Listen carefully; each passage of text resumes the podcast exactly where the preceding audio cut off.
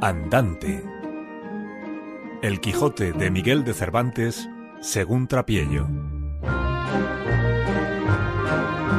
Temporada primera, capítulo sexto.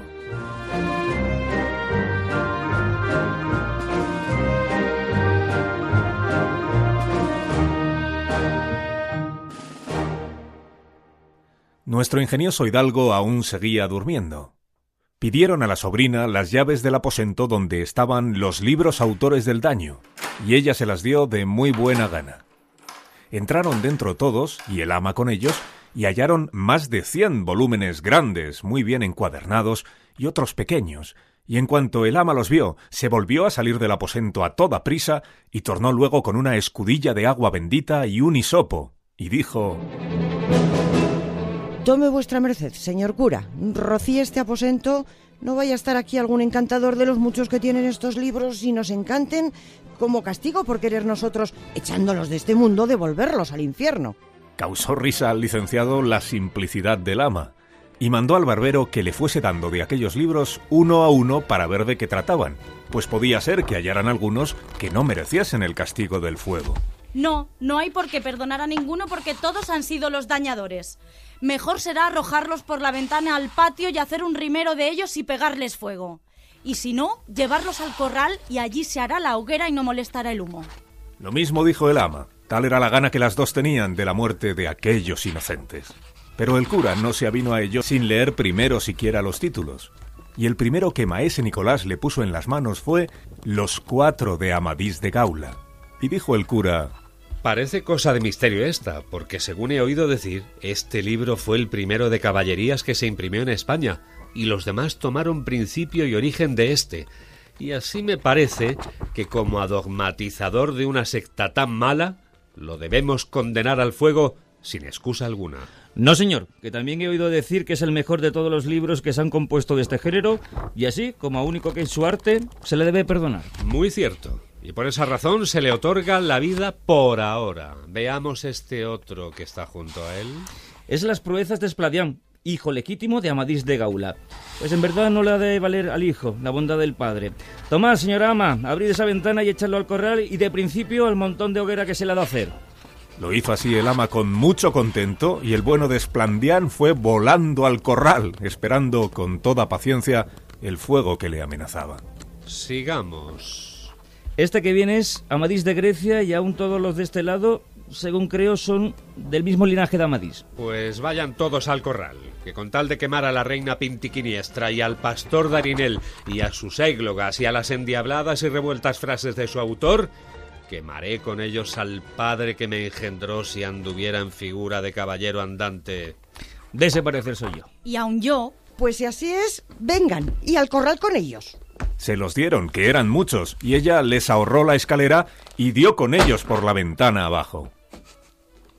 ¿Y ese tocho? Este es Don Olivante de Laura. El autor de ese libro fue el mismo que escribió Jardín de Flores, y la verdad es que no sabría decidir cuál de los dos libros es más verdadero o, por decir mejor, menos mentiroso. Solo sé decir que este irá al corral por disparatado y arrogante. Este que sigue es Florismarte de Hircania. Ahí está el señor Florismarte. Pues desde luego que va a ir a parar pronto al corral, a pesar de su extraño nacimiento y soñadas aventuras, que no dan lugar a otra cosa a la dureza y sequedad del estilo. Al corral con él y con ese otro, señora ama. Con mucho gusto, señor mío. Este es el Caballero Platir. Antiguo libro es ese, y no encuentro en él cosa que merezca venia. Acompañe a los demás sin réplica.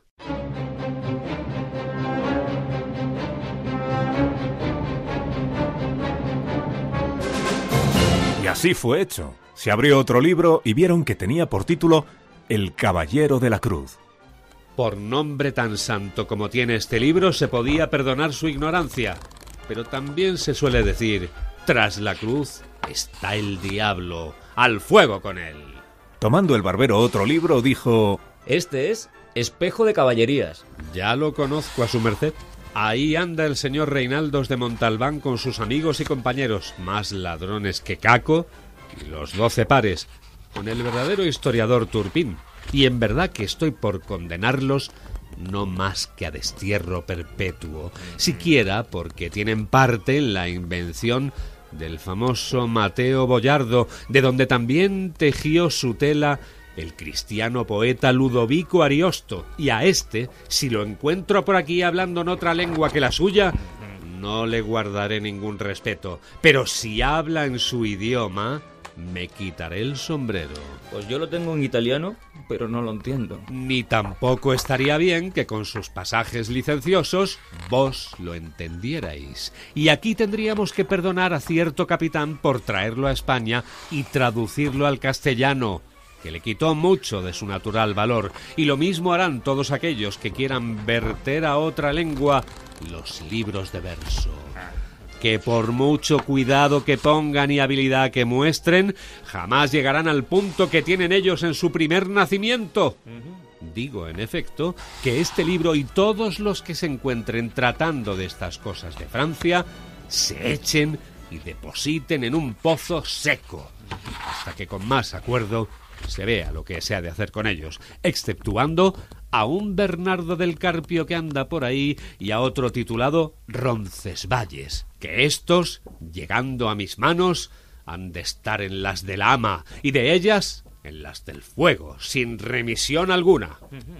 Todo lo confirmó el barbero, y lo tuvo por bueno y por cosa muy acertada, por entender que era el cura tan buen cristiano y tan amigo de la verdad, que no diría otra cosa por todas las del mundo. Y abriendo otro libro, vio que era Palmerín de Oliva, y junto a él estaba otro que se titulaba Palmerín de Inglaterra, que, vistos por el licenciado, le hicieron decir Que ese olivo se haga de inmediato astillas y se queme, que no queden de él ni las cenizas, y que esa palma de Inglaterra se guarde y se conserve como cosa única, y se haga para ello otra caja como la que halló Alejandro entre los despojos de Darío, que la eligió para guardar en ella las obras del poeta Homero. Bien dicho. Este libro, señor compadre, tiene autoridad por dos cosas. Una, porque él de por sí es muy bueno, y otra, porque es fama que lo compuso un gran rey de Portugal. Todas las aventuras del castillo de Miraguarda son bonísimas y de gran artificio. La escritura, cortesana y clara, guarda y mira la adecuación con la que habla con mucha propiedad y entendimiento. Digo, pues, salvo vuestro buen parecer, señor maese Nicolás, que éste y Amadís de Gaula queden libres del fuego y todos los demás, sin hacer más cala y cata, perezcan. No, señor compadre, que este que tengo aquí es el afamado Don Belianís. Pues ese, con la segunda, tercera y cuarta parte, tienen necesidad de un poco de ruibarbo para purgar su demasiada cólera, y es menester quitarles todo aquello del castillo de la fama y otras impertinencias de más importancia para lo que se les da un largo plazo. Y en cuanto se enmienden, así se usará con ellos de misericordia o de justicia. Mientras tanto, tenedlos vos en vuestra casa, compadre. Con mucho gusto. Pero no los dejéis leer a nadie.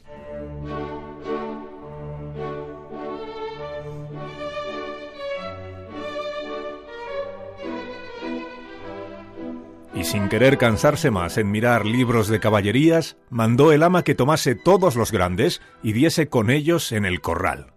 No se lo dijo a tonta ni a sorda, sino a quien tenía más gana de quemarlos que de tejer una tela por grande y delgada que fuera. Y agarrando casi ocho de una vez, los arrojó por la ventana. Pero por tomar muchos juntos, se le cayó uno a los pies del barbero, al que le entraron ganas de ver de quién era, y vio que decía Historia del famoso caballero Tirante el Blanco. Válgame Dios, si está aquí Tirante el Blanco. Dádmelo acá, compadre, que es como si hubiese hallado con él un tesoro de contento y una mina de esparcimiento. Aquí está don Quirieleisón de Montalbán, valeroso caballero, y su hermano Tomás de Montalbán, y el caballero Fonseca, con la batalla que el valiente tirante hizo con el alano y las agudezas de la doncella placer de mi vida con los amores y embustes de la viuda reposada y la señora emperatriz enamorada de Hipólito, su escudero. Os aseguro, señor compadre, que por su estilo este es el mejor libro del mundo. Aquí comen los caballeros y duermen y mueren en sus camas y hacen testamento antes de su muerte y esas otras cosas de las que carecen todos los demás libros de este género. Con todo, os digo que merecía el que lo imprimió, aunque sus necedades no las hiciera a propósito, que lo echaran a galeras por todos los días de su vida. Llevadlo a casa y leedlo, y veréis que es verdad cuanto os he dicho de él. Así será, pero ¿qué hacemos con estos libros pequeños que quedan? Estos no deben de ser de caballería, sino de poesía.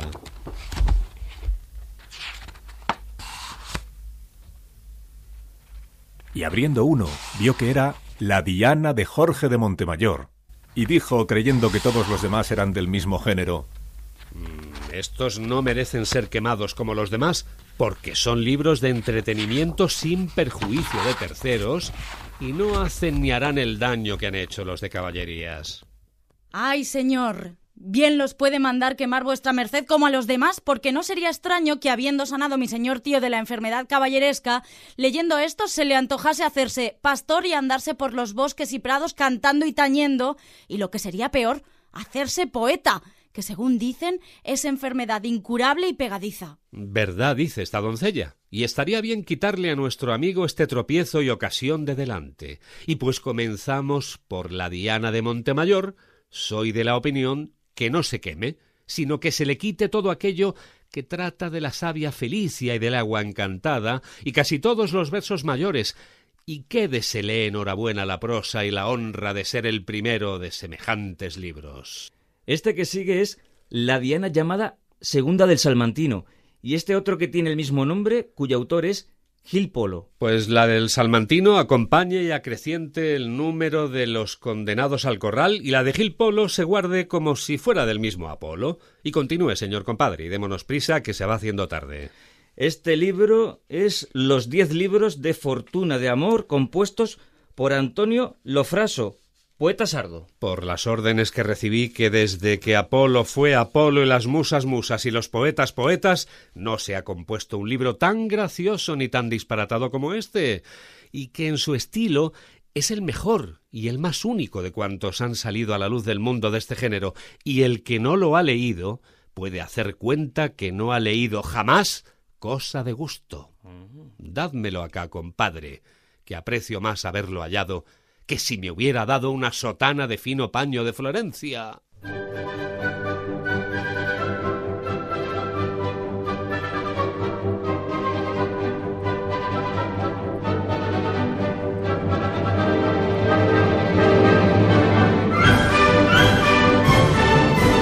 los puso aparte con grandísimo gusto, y el barbero prosiguió diciendo, Estos que siguen son El Pastor de Iberia, Ninfas de Henares y Desengaños de Celos. Pues no hay más que hacer que entregarlos al brazo secular del ama, y no se me pregunte el por qué, que sería nunca acabar. Este que viene es El Pastor de Fílida. Ese no es pastor, sino muy distinguido cortesano. Guárdese como joya preciosa. Este, este grande que aquí viene se titula Tesoro de varias poesías. Mm, Si no fueran tantas, serían más estimadas. Es menester que este libro se escarde y limpie de algunas bajezas que tiene entre sus grandezas. Guárdese, porque su autor es amigo mío y por respeto a otras obras más heroicas y levantadas que ha escrito. Este es El cancionero de López Maldonado. También el autor de ese libro es gran amigo mío, y sus versos en su boca admiran a quien los oye, y tal es la suavidad de la voz con que los canta, que encanta. Algo largo es en las églogas, pero nunca lo bueno fue mucho. Guárdese con los escogidos. Pero, ¿qué libro es ese que está junto a él?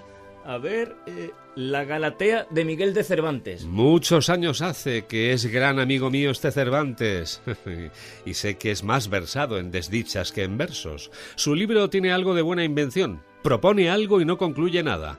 Es menester esperar la segunda parte que ha prometido. Quizá con la enmienda alcance del todo la misericordia que ahora se le niega.